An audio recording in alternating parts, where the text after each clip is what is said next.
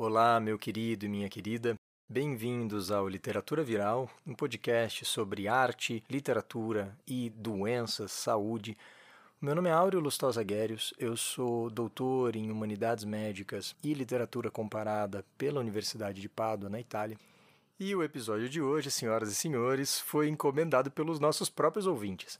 Porque se você já acompanha o Literatura Viral há um certo tempo, Talvez você se surpreenda com o fato de que a gente nunca falou aqui do queridíssimo Thomas Mann, um dos autores mais importantes do século XX e uma das pessoas mais interessadas em discutir saúde e doença em textos literários. Ele escreve a magistral e icônica Montanha Mágica, um romance enorme que trata justamente de um sanatório para tuberculosos.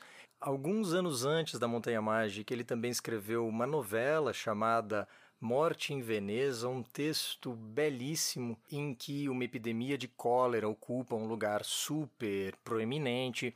Enfim, o Thomas Mann se interessava muito por essa interação entre elementos biomédicos e elementos socioculturais, justamente essas preocupações humanas demasiado humanas que são a saúde e a doença. Estes dois textos são belíssimos, muito complexos e você deve e merece lê-los. mas hoje eu não vou tratar deles aqui. Quem sabe um dia, né, a gente chega lá, mas se você já olhou para o tamanho da Montanha Mágica, né, que é um calhamaço de umas 800 páginas, tem, tem muita box de crossfit aí que usa, né, a Montanha Mágica inclusive nos treinos, quando falta uma anilha ou outra, porque ele deve pesar pelo menos uns 20 quilos. Se você já olhou para o livro e você se lembra do falatório ininterrupto que eu acabo me deleitando aqui no podcast, você já imaginou que eu vou precisar fazer uma temporada inteira só para discutir esse texto. Então, para discutir o Thomas Mann hoje, eu acabei selecionando um outro texto, um texto menos conhecido e bem menor, um conto longo ou uma novela curta, depende de como você quiser categorizá-la. Texto muito interessante de 1903, que foi na verdade escrito antes de A Morte em Veneza ou da Montanha Mágica. Um texto que dialoga com a obra de ninguém menos que Richard Wagner e que se chama Tristan. Tristão. Bora lá.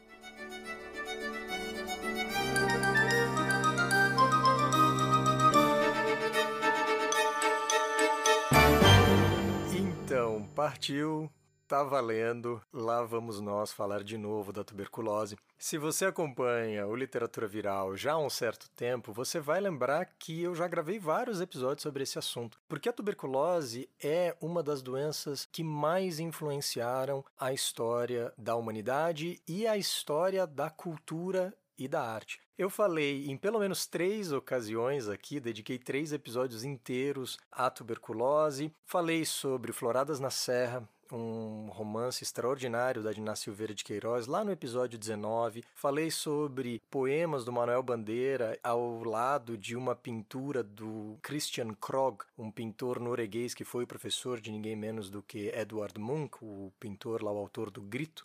Isso no episódio 20. Falei sobre a tuberculose nos animes em três filmes diferentes do Miyazaki e do estúdio Ghibli, né? Então a gente cobriu bem no estilo aqui do literatura viral, um pouco de pintura, um pouco de literatura, um pouco de cinema, justamente para a gente observar essa doença de várias perspectivas diferentes.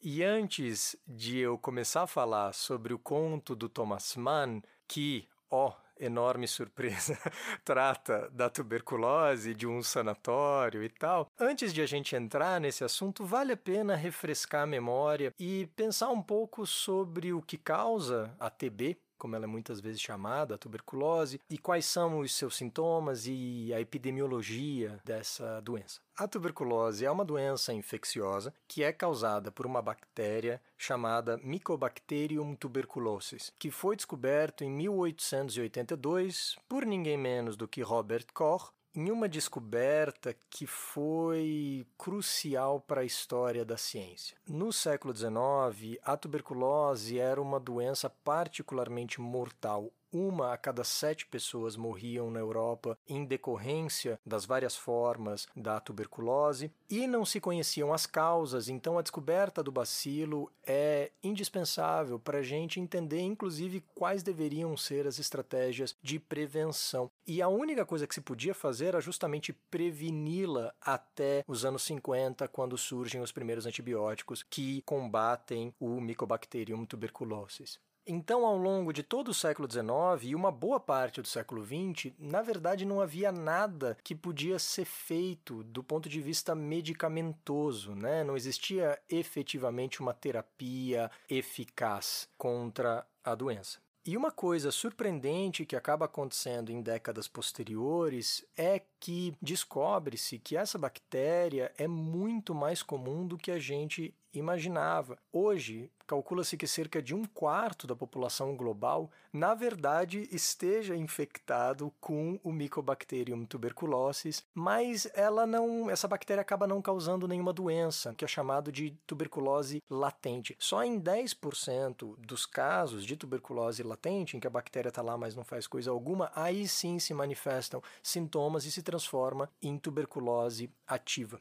E a tuberculose ativa pode assumir várias formas. A mais comum é infectando os pulmões, causando uma tosse crônica, que eventualmente é, acaba resultando também em sangramentos. Aquela cena clássica dos filmes em que a pessoa tosse em um lenço e ficam pequenas manchinhas de sangue. A tuberculose pulmonar também causa febre, também causa perda de peso, e é por isso que no século XIX, em inglês, a doença era chamada de consumption, então consumo consumo, justamente porque as pessoas ficavam magrinhas, que é algo que no final do século XX a gente vai associar diretamente à AIDS, depois que o HIV surge na década de 80, mas que na verdade tem esse precedente já no século XIX que antes do aparecimento do HIV era diretamente ligado à tuberculose. Há então esse dado curioso de que o patógeno seja muito distribuído surpreendentemente entre a população, mas que um número relativamente pequeno de casos acabe se desenvolvendo em tuberculose ativa. No século XIX, uma vez que não havia tratamento eficaz, se você desenvolvesse tuberculose ativa, a sua chance de sobreviver à doença era de uma em duas. Então, 50% das pessoas simplesmente morreriam de tuberculose.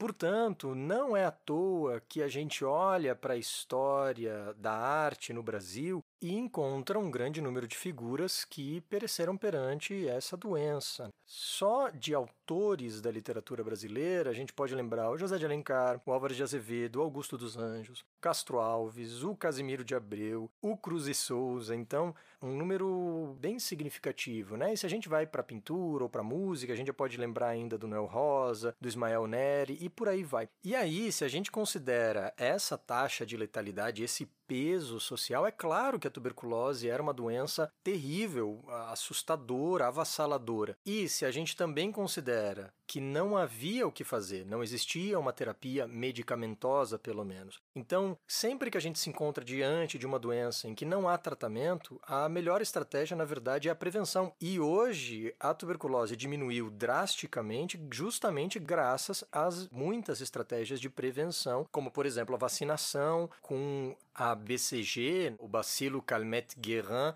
que é uma das grandes conquistas de saúde pública do século XX, né? Vale a gente lembrar pela milésima vez que as vacinas são não só imensamente seguras, mas são as grandes, as maiores responsáveis pela melhoria gigantesca de qualidade de vida ao longo do século XX. A expectativa de vida cresceu enormemente ao longo das décadas recentes e a gente tem a agradecer as vacinas acima de tudo por isso. Muito mais do que os antibióticos, por exemplo, que normalmente são bem mais celebrados do que as vacinas. Então vale a gente lembrar que vacina é vida para o indivíduo e para a sociedade. Porém, no século XIX não havia uma solução medicamentosa, também não havia forma de você prevenir a doença através de vacinas. Então, o que sobra são recomendações para manter uma vida saudável, né? Aquelas recomendações que você já deveria seguir, né? não só por causa do medo da tuberculose ou do coronavírus, mas na verdade para a sua vida de modo geral. Recomendações como comer bem, comer comida e não porcaria industrializada, se exercitar, dormir bastante, não se estressar, socializar, enfim,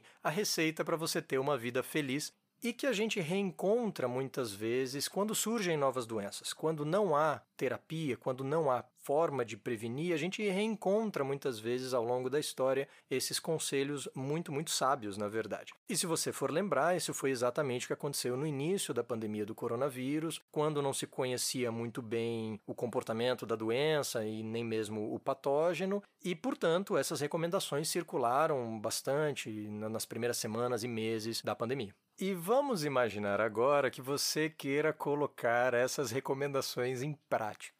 Não vai ser fácil, você vai ter que trabalhar menos, você vai ter que beber menos, você vai ter que relaxar mais, que é o que a gente tenta fazer nas férias. Talvez beber menos não.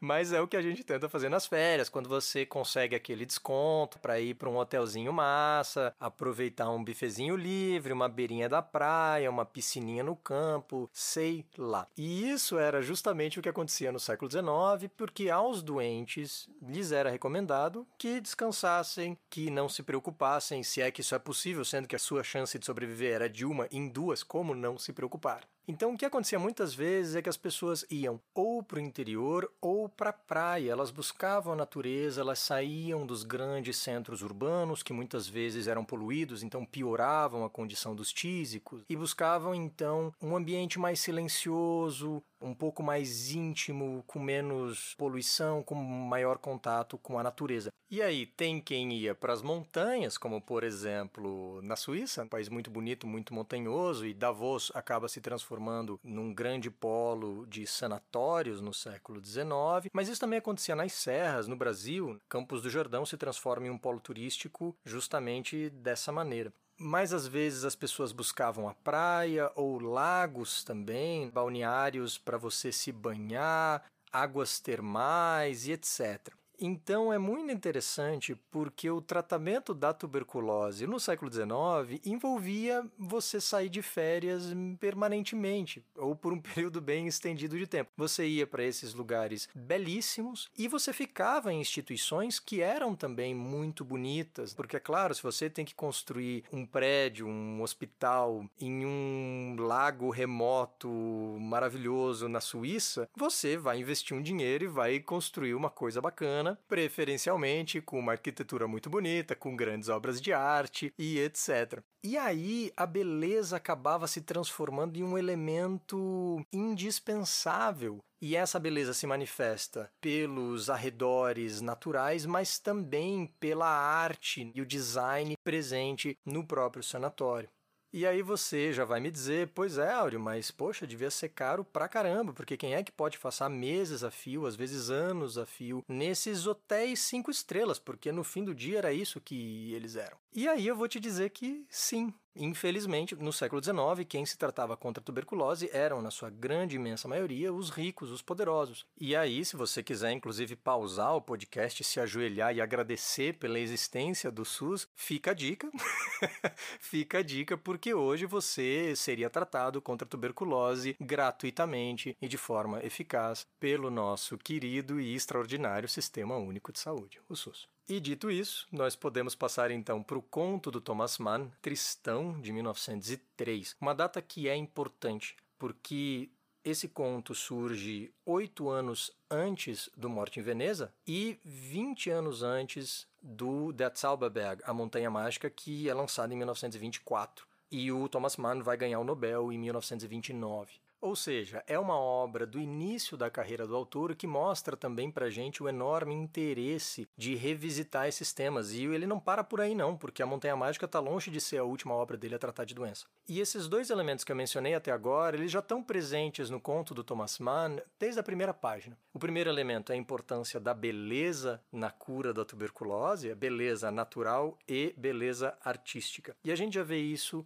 no primeiro parágrafo, eu vou ler da edição publicada pela Companhia das Letras, tradução do Herbert Caro. Vamos lá. Eilu, o Sanatório Einfried. retilíneo, caiado de branco, o extenso edifício principal, com a ala lateral, ergue-se no meio de um amplo jardim, deliciosamente adornado de grutas, alamedas e pequenos pavilhões rústicos. Além dos telhados, destacam-se do céu montanhas cobertas de verdes pinheirais maciças e todavia sulcadas por suaves vales.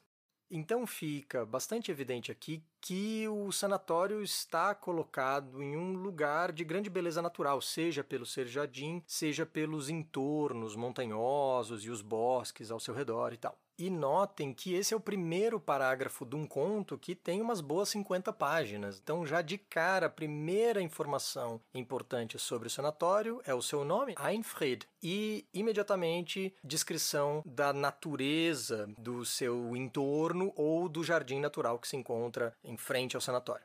E logo em seguida, o texto vai apontar a segunda característica que eu mencionei aqui dos sanatórios: o fato de que quem se trata nesses lugares são, na sua maioria, os ricos e os poderosos. Os sanatórios acabam se transformando, de certa forma, em um clube um clube de doentes, mas também né, um lugar em que você faz um networking basicamente, você encontra pessoas importantes. Tanto é que já no quarto parágrafo, o narrador vai tratar desse tema. Diz ele.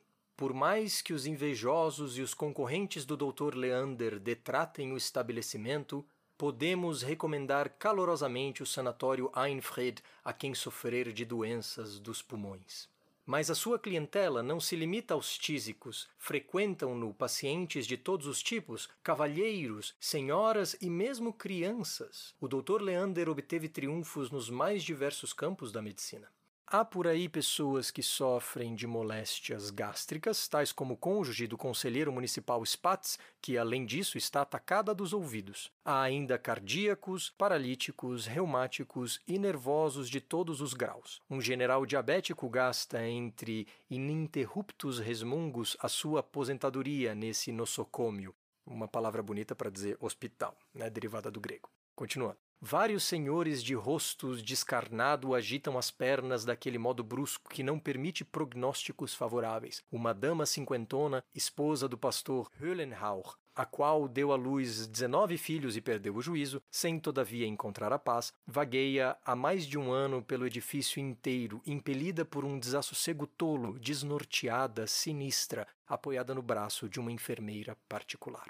Fica muito claro, portanto, que você não precisa nem ser tísico para estar tá no sanatório e, na verdade, você não precisa nem estar tá doente, porque a gente já vai encontrar alguns personagens que, na verdade, são saudáveis e que estão ali simplesmente porque podem e porque gostam do lugar e da companhia. E esse é justamente o caso do personagem principal dessa narrativa, que é um escritor chamado Detlev Spinel, que é bem ridicularizado pelo texto, assim, ele passa o dia inteiro escrevendo, mas só publicou um livro que é ruim, inclusive, o narrador tira um pouco de sarro. Ele escreve várias cartas, mas não recebe respostas, e ele faz vários comentários um pouco fora de propósitos e um pouco ridículos, assim. E em um determinado momento ele está cortejando uma senhora casada que está se tratando e ela pergunta qual é o problema de saúde que o trouxe ali, e o Spinel diz que, na verdade, ele não tem problema nenhum. Basicamente, ele gosta muito da decoração, que é de estilo império, então é um tipo de decoração típica do governo do Napoleão, uma decoração que puxa mais para um estilo francês. Ela é uma decoração relativamente austera, um pouco retilínea, até talvez um pouco minimalista, e ele diz então que ele gosta muito da decoração e resolveu ficar no sanatório por causa disso. E eu tô rindo porque esse é um dos objetivos do texto, inclusive. O Thomas Mann quer ridicularizar esse tipo de comportamento, ele quer ironizar os ricões que estão aqui sem necessidade. E vale a pena frisar que esse comentário sobre a decoração pode parecer um pouco fortuito, mas na verdade ele é essencial. Os sanatórios ocupam um espaço muito proeminente, de grande importância na história da arquitetura e, inclusive, na história do surgimento do modernismo em arquitetura. Tanto que, só um ano depois da publicação desse conto, começa a construção do sanatório de Purkersdorf, nos arredores de Viena, que foi projetado por ninguém menos que Josef Hoffmann, e que vai ser um, espaço muito influente por vários motivos, né? Um dia eu vou ter que fazer um episódio sobre arquitetura de sanatórios e é muito interessante e muito mais importante do que você imagina. Mas então tá, deixando a beleza, a decoração e esse aspecto de clube de lado, uma outra coisa que é muito interessante é que as pessoas estão ali para relaxar, para comer bem, para descansar, para socializar e isso pode ser um pouco difícil de fazer, né? Lembremos que a possibilidade de você morrer se você tem tuberculose é uma em duas. Como é que você relaxa quando a tua vida está ameaçada nessa magnitude? Então o que acontece é que eles vivem de certa forma em um ambiente de negação constante. Eles vivem uma saúde de faz de conta. Eles tomam banhos de sol, eles fazem passeios, é, vão à piscina, muitas vezes eles ficam bronzeados, como se eles fossem desportistas que tivessem sempre lá fora se exercitando, mas na verdade completamente o contrário. E uma das coisas que deixa isso bem evidente essa negação é algo que eu já mencionei várias vezes aqui em outros episódios, é o fato de que as doenças tendem a virar tabu e tende a se criar um silêncio ao redor de uma condição que é ameaçadora. E isso transparece no conto porque a palavra tuberculose nunca é usada.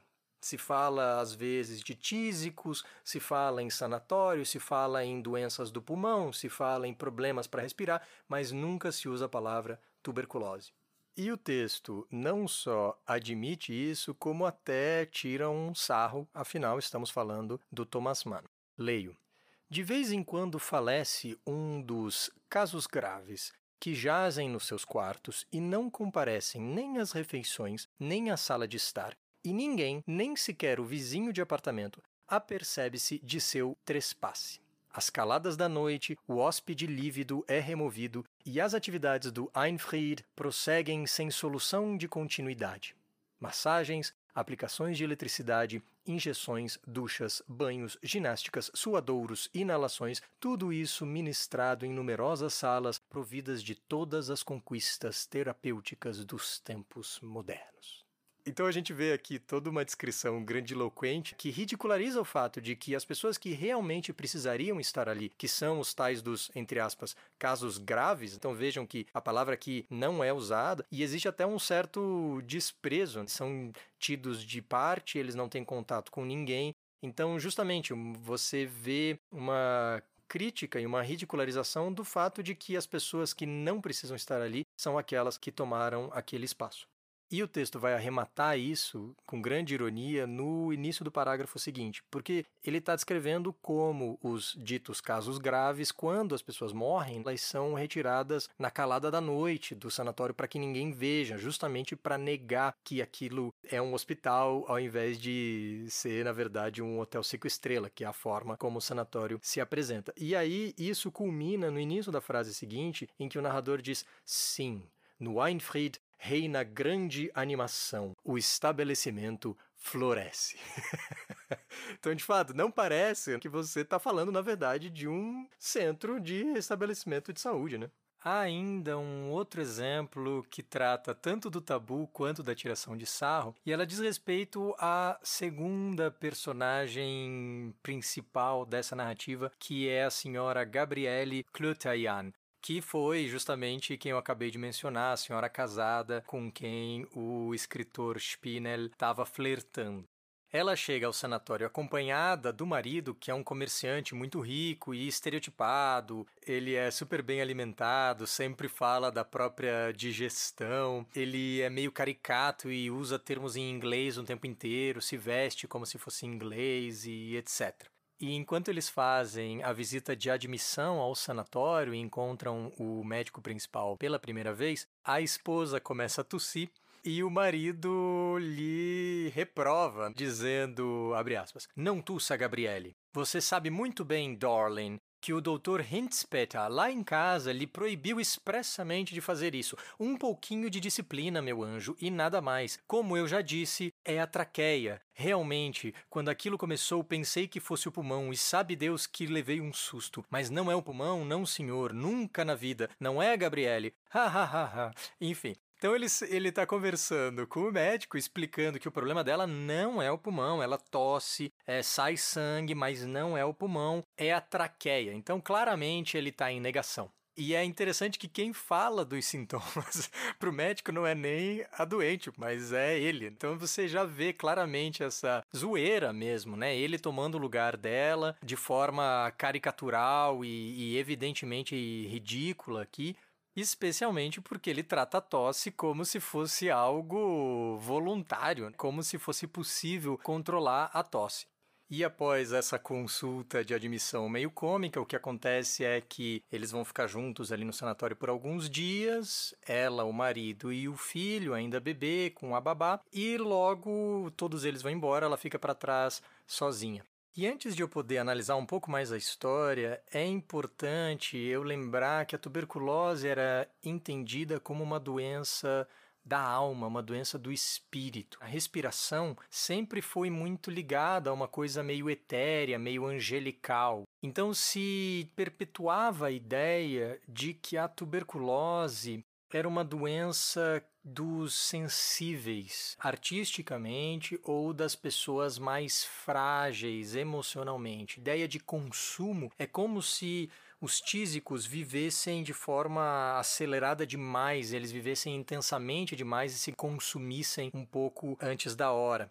E culturalmente, esse esmaecer precoce era entendido como típico de artistas e mulheres. E por causa disso, uma das formas de tratamento da tuberculose era justamente se afastar do mundo da arte, num tipo de tratamento que era chamado em inglês de rest cure, então a cura do repouso, em que basicamente a pessoa não podia fazer nada cultural, não deveria ler, não deveria uh, ouvir música, muitas vezes não deveria nem ter contatos sociais escrever poesia, então, nem pensa. que foi exatamente o que aconteceu com o Keats, por exemplo, um poeta inglês do romantismo, extremamente influente, que morre de tuberculose em Roma e a quem os médicos proibiram terminantemente de escrever poesia, justamente dizendo que ele poderia morrer disso. Mas e por que, que eu estou falando disso? Porque talvez você tenha percebido que o nome do conto é Tristão. E esse é parte do título de uma famosa lenda arturiana, Tristão e Isolda, que vai ser a base, eventualmente, da ópera de 1865, Tristan und Isolde, do Richard Wagner, um dos compositores mais influentes da história da música e uma personalidade fundacional para um monte de coisa que aconteceu no século XIX e no século XX, e não só em arte, mas também em política e tal. O Thomas Mann adorava música, inclusive dedicou uma parte da sua produção artística a isso. O Dr. Faustus, por exemplo, uma obra de 1947, trata justamente da vida de um compositor ficcional e para escrever esse livro, o Thomas Mann dialoga muito com Adorno e entrou em contato com Stravinsky, com o Eisler, com Schoenberg e ele vai ter inclusive algumas ligações biográficas com o próprio Wagner.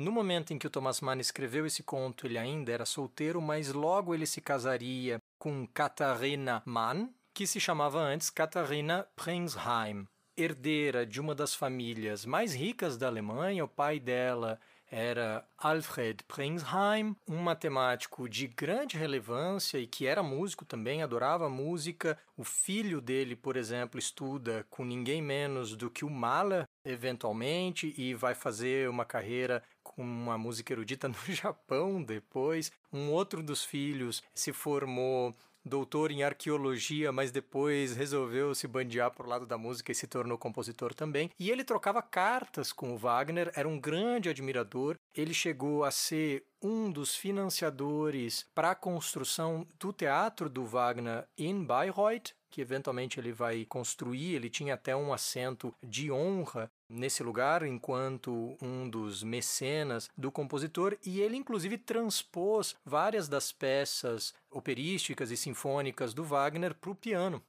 Essa conexão biográfica só vai acontecer depois da escritura do conto, mas é super interessante que ela exista em primeiro lugar.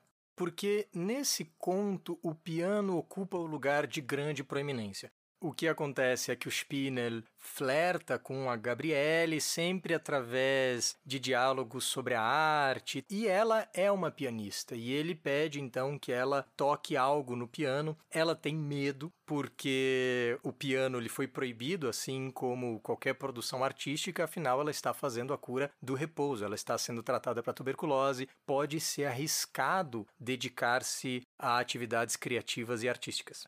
Sabe como é que é, né? Conversa vai, conversa vem. Quando você vê, você tá tocando piano, é claro, né? E é exatamente o que acontece. O Spinel fica implorando, essa é a palavra, apenas alguns compassos. Se a senhora soubesse quanta sede de música eu tenho. E ela responde: O nosso médico lá em casa e também o Dr. Leander proibiram-me terminantemente. Nenhum nem outro estão aqui, minha cara senhora. Estamos livres, a senhora está livre. Só uns poucos acordes inofensivos e ele já está com os libretos na mão e ele sugere que ela toque Chopin, os noturnos, dado que é extremamente relevante porque o Chopin é o grande ícone do artista tuberculoso. O Chopin morreu muito jovem e há várias anedotas dele tossindo sangue enquanto tocava, etc e tal. Ela acaba cedendo então, né, dizendo: "É verdade que o senhor tem aí os noturnos de Chopin?" Bem, então vou tocar um deles, Deus me perdoe, mas só um, está combinado? E assim vai. E aí acaba que ela toca um, dois, três, depois eles passam a transposição do Tristão e Isolde ao piano. E ela tá tocando, ela é uma exímia pianista, e o Spinner está sentado no banco junto a ela, como se eles fossem tocar a quatro mãos, só que ele não toca nada, ele só observa. E quando ela começa a tocar o Tristão e Isolde, o texto adota um certo comportamento simbólico, porque os dois estão em êxtase, em uma cena que simbolicamente arremete ao ato sexual. Há várias obras literárias em que você tocar piano remete justamente a esse mundo da sedução, da paixão, da luxúria e tal. E toda essa sedução simbólica acaba acontecendo durante a música. O texto, durante vários parágrafos, começa a acompanhar cenas importantes do Tristão e Isolda e de certa forma parafrasear o que está acontecendo na ópera. Ele não menciona o Wagner, mas ele cita o nome de alguns dos personagens. O Thomas Mann usa a terminologia que remete ao Wagner, por exemplo, Leitmotiv é uma das primeiras já que ele, que ele vai usar. Ele vai falar da Bregen, que é uma que é a companheira, dama de companhia da Isolde, e assim vai. Então o texto por umas duas páginas se transforma de certa forma, nessa paráfrase do libreto, uma técnica bastante interessante. Você deve perceber meio sozinho. E eu não fui fazer isso, pegar o libreto para acompanhar verso a verso para ver como isso se transfere no texto do Thomas Mann, mas eu tenho certeza que esse paralelo, se você quiser fazer isso, faça, porque eu tenho certeza que você vai descobrir verdadeiros filões de ouro ali dentro. E aí a música prossegue, prossegue. Depois já do primeiro ato, a Gabriele já começa a se sentir meio fraca, ela tem que parar em um determinado momento para descansar, mas eles estão tão extasiados que ela volta ao piano, ela até se pergunta e se a música me fizer mal e tal. E ela conclui a peça. E depois fica muito fraca e imediatamente depois de terminar tem que se recolher ao seu leito porque não consegue nem mais ficar em pé direito. E é muito importante também de a gente frisar que o Tristão Isolde, durante muitos anos, teve a fama de ser meio amaldiçoada, né? de ser uma ópera não performável. O Wagner compôs o libreto e ficou com ele na gaveta vários anos porque não conseguia um lugar para fazer a premiere da ópera tentaram umas duas vezes, acabou dando errado, um dos cantores principais acaba falecendo. então tem várias coisas que acontecem no meio do caminho que resultam um pouco nessa fama um pouco peculiar aí do Tristão e Isolde. Inclusive, tem um dado muito interessante que tem a ver com o Brasil, porque em 1857 o Wagner procurando um lugar para estrear o Tristão Isolde, ele se correspondia com o imperador Dom Pedro II, que oferece que ele venha fazer isso no Rio de Janeiro, aonde eu não sei, porque o Teatro Municipal ainda não existia. Então, fica, fica a questão aí de onde isso seria encenado. O Wagner demonstra interesse, ele inclusive chega a mencionar isso a outros amigos em outras cartas e dizendo que ele provavelmente vai fazer a estreia no Rio de Janeiro, mas aí a coisa acaba não indo adiante, o contato se perde e vai levar outros oito anos até que finalmente a obra seja estreada.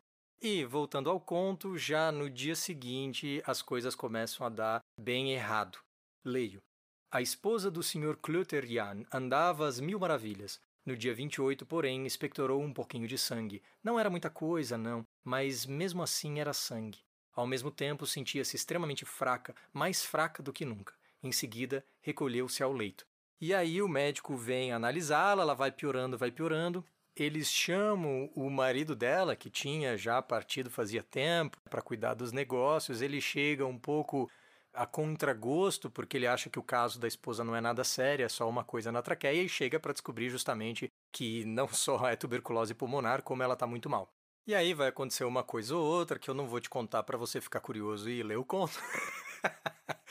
Mas, eventualmente, um ou dois dias depois, ela ainda está muito fraca, mas bem disposta. Ela está cantando na cama justamente um trecho de Tristão e Isolde e, de repente, cantarolando assim, e de repente dá tudo errado. Ela tem uma hemoptise e colapsa tossindo muito sangue. Já que sabemos todos, o piano é um instrumento perigoso e até mesmo mortal. E é isso que eu tenho para dizer a respeito do Tristão do Thomas Mann, senhoras e senhores.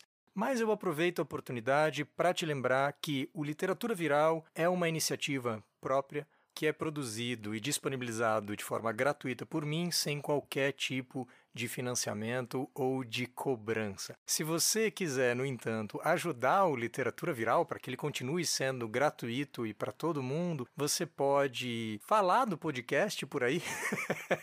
Se você gosta, recomende aos seus amigos. Se você não gosta, recomende aos inimigos. E eu, inclusive, acabei criando aqui um verbo novo, né? Recomente. É você recomendar e comentar ao mesmo tempo. Mas outra forma de você apoiar o Literatura Viral é se transformando em meu aluno. Eu faço parte de um projeto de ensino de literatura em inglês que se chama A Book a Month, empresa fundada pela minha esposa. Rolou aí um nepotismo, né?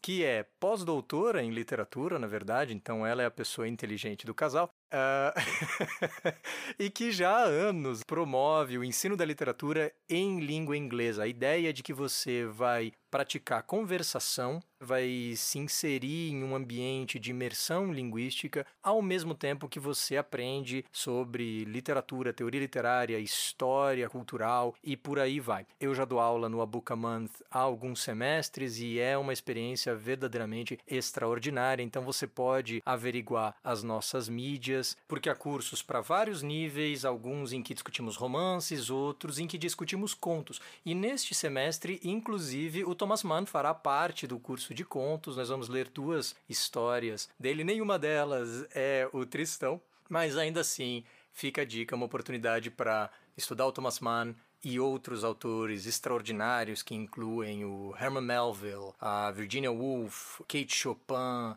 e por aí vai, e praticar o seu inglês ao mesmo tempo.